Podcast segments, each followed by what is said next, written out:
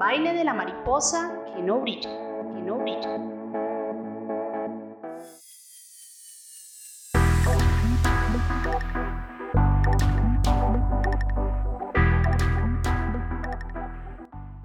En el capítulo anterior del baile de la mariposa que dejó de brillar, les contamos cómo las bellas mariposas alcanzaron el sendero de la fama gracias a su baile.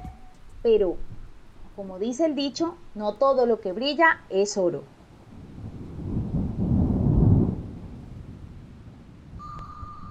De repente, todo se volvió oscuridad.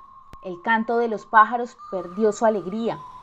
La luz del sol alumbraba pequeñas partes del bosque donde las mariposas danzaban, y aunque el ambiente era un mar de confusión y mientras la vida de los seres del bosque transcurría en normalidad, la tarántula posaba sus patas sobre las alas de las mariposas.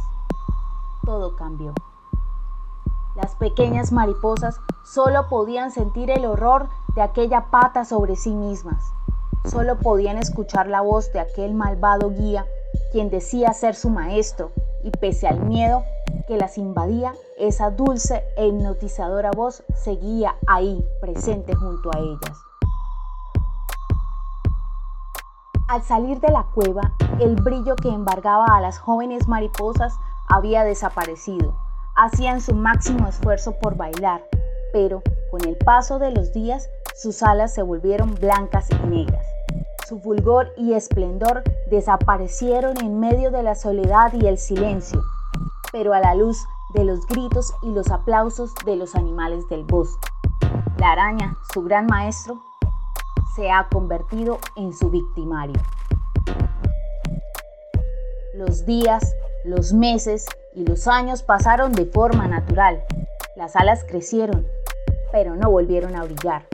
La culpa las estaba matando todas se alejaron, tal vez huyendo del pasado que las aquejaba. No se pierdan el desenlace de esta historia en nuestro próximo capítulo.